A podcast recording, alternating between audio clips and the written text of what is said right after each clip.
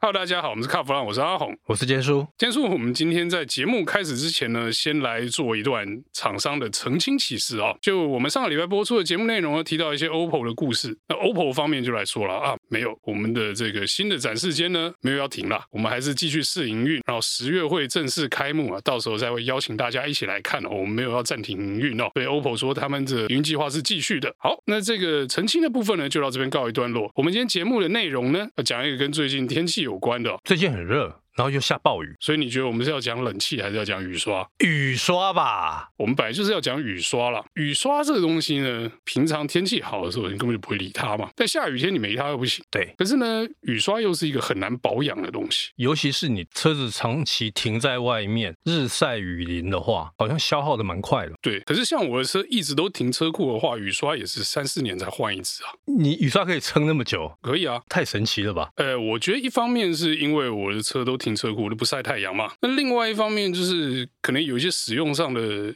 小撇步，可能大家不太知道。那你有什么小撇步？因为我也是停车库。可是我的雨刷，我习惯性了，大概一年大概就换一次。但其实我觉得用时间看不准，因为譬如说我们的使用频率可能不一样嘛。那也有些人是有一些习惯不好了，就是干刷啦，或者是哎早上出门天气好就发现玻璃好像有点脏脏的，有鸟屎还是什么，就一直喷水一直刷嘛。有人是这样用的，对不对？那个很伤。那像我基本上不会干刷了，因为干刷显然是不行啊。你不止雨刷会坏，连玻璃都会刮花。是玻璃刮花哦，事情就比雨刷还大条。雨刷换两只雨刷就好了。玻璃刮花，你总不是换前挡嘛，对不对？你刚刚提到就是说，哎，你的使用方式，我个人的使用方式就是我在出门之前，大概都会擦拭一下那个雨刷的胶条。哇，擦胶条是蛮细心的哦。对，因为那个有时候一清哦。哎，那很可怕，整个是黑的。本来雨刷就是黑色的嘛，你有时候雨刷这样一擦，就是整条都是黑的。那本身是雨刷碳黑的问题啊。然后有时候它还会积一些灰尘在那一边，其实会伤的就是那些灰尘。是，就是说我的习惯就是出门之前，我会这样先把它清一遍，简单的清一遍。其实万一碰到下雨的时候，它至少不会说，哎，带着沙粒在里面刮。对对对对，其实那个真的对玻璃非常伤。开车之前把雨刷清一清，这个算是常识题吗？应该算，但是我觉得可能有些人会觉得。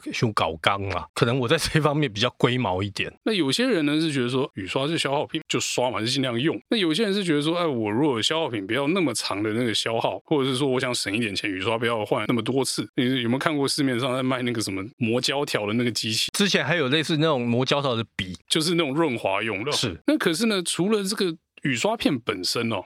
刚才坚叔一直讲到说，哎，玻璃不要挂上。那其实雨刷刷不干净啊，很多时候是玻璃上面沾了油膜啊，那油膜就很麻烦。油膜跟雨刷有点关系，但是又没什么关系，因为雨刷刷不起来的。那油膜就会导致你说，哎。这个刷过去，这个水痕清不掉。透过玻璃会看到，哎，那边怎么有道彩虹啊？对，油膜反射会变成是彩色的那种。而且它有时候刮的时候会跳动，跳动是另外一回事。等下继续讲。那油膜怎么办？自己洗车的人，你可以用这个去油膜机器嘛？是啊，不是机器啊，用去油膜的药剂啊。大部分都是涂布在玻璃上之后，等到它半干再擦掉，去除油膜跟这个排水都是这样子。那我之前有一台车啊，因为它在仓库摆太久，摆了三四个月，结果这个车商呢好死不死，那仓库露天的，哇！结果那个车上啊。钣金不说，因为钣金交车之前做美容做得漂亮，弄出来哎没事，跟新车一样漂亮。啊，本来就是新车了哈，但是那个玻璃就不行。玻璃它虽然说洗干净，可是就发现哇，下雨天这一片精彩，什么都看不到。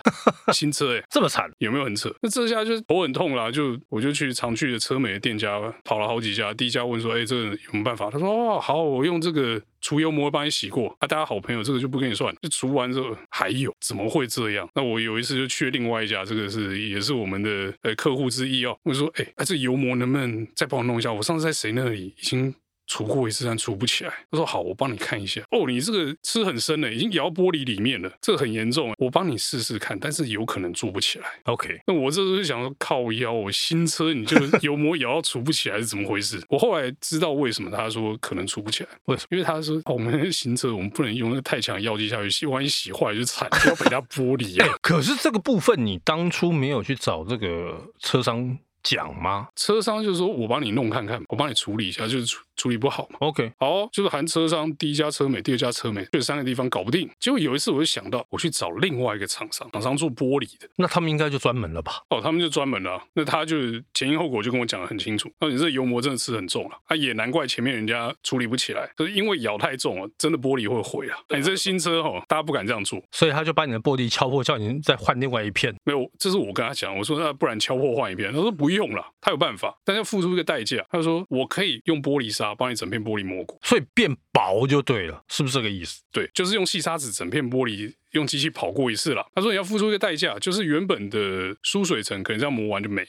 那我想说，那没差，总比看不清楚好嘛。对，那你就变雨刷刷比较勤而已啊。他说你确定哦？确定要磨喽？你真的确定哦？他真的是这样跟我讲，因为他也觉得说这个事情这样做好像哪里不对。虽然说他是专业，他觉得最后的解法就是这样子。那就说好了，磨了磨了，不要啰嗦了，就磨完油膜终于去掉了，但玻璃的那个。原本玻璃会有一点点那个拨水性的那个感觉就不见了。OK，啊，这还不简单，再回去第一家车门说，你那个前挡哦，我已经把那油膜都磨掉，帮我上拨水剂啊，做那个玻璃拨水啊。我说这还不简单，他做好事情就解决。那一开始大家不敢磨嘛，那所以哦，这跟大家提醒一件事情，就是这个除油膜这件事情不能偷懒。万一你如果积到跟我的车一样积重难返的时候，那个结局就是全部重来一次嘛。你刚才讲到那个除油膜，我以前碰过一个老塞，他教我一个方法。哎，还真的有用，你知道用什么吗？马铃薯哦，马铃薯，这个是 YouTube 在拍的吗？我还真的用过，因为马铃薯它会吸油，一颗马铃薯你把它切对半，然后就有点像你在涂那个泼水层那种玩法，你知道吗？反正你就画圈圈，弄完之后把它擦掉、洗掉，它油墨就会被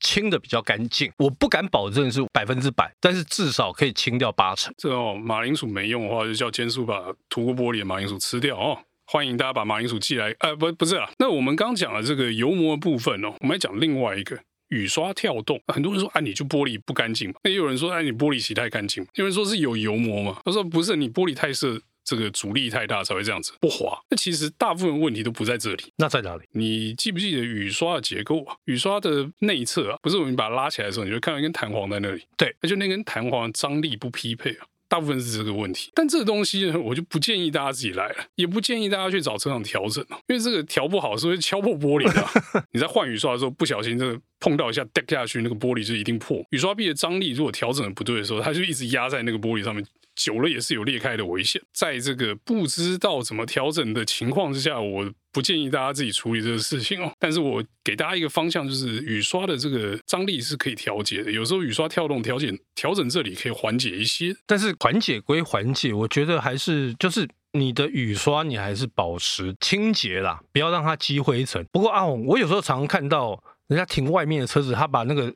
雨刷给立起来，怕雨刷片一直压着嘛。当然，这个有一点效果啊，就是你胶条不要一直压在那里。啊，但是这有一个问题啊，就是你如果立起来忘了放下去的时候，开车开一半突然下雨，你一打下去又是玻璃要受伤啊，对，会更严重啊。我们讲这个雨天要保持视线吗？另外一点哦，就是拨水剂的运用。我们刚才就讲了很多雨刷的事情，讲了很多前挡油膜的事情。这时候就有一个东西可以讨论：你前挡到底要不要上拨水剂？有些人是说啊，我就上嘛，那上了之后雨刷会跳，但是我因为有拨水器的关系。我就可以减少雨刷的使用频率嘛，因为水会自己跑掉。那你如果怕这个雨刷跳的话，你把这个拨水器哦上在两边的车窗啊。跟后窗上面，后窗这个一般轿车是没雨刷的嘛？那你这个掀背车啊，或者 SUV 后窗的那个角度比较直哦，其实吃的脏水也吃比较多。那雨刷刷的时候就是刮的比前挡还凶啊，所以后挡上一点拨水剂，我觉得可以接受啊。而且后面雨刷在跳你也听不到，所以就没关系嘛。不过另外还有一个啦，我觉得需要上拨水的大概就是后视镜。后视镜你说下雨天停在外面啊，停个两三个小时，你上面整个镜面都是水，你也看不见啊。那以前你会看到有人这个窗户摇下来就擦嘛，那是我，那看起来就很惨嘛。那你不如。就这个地方涂个拨水剂，事情就简单多了，开一开水就掉了。那倒也是哈，反正就花个小钱，其实你可以获得更更好的安全呢。好，那我们这一集有关雨刷的故事呢，就到这边告一段落，谢谢大家收听，谢谢。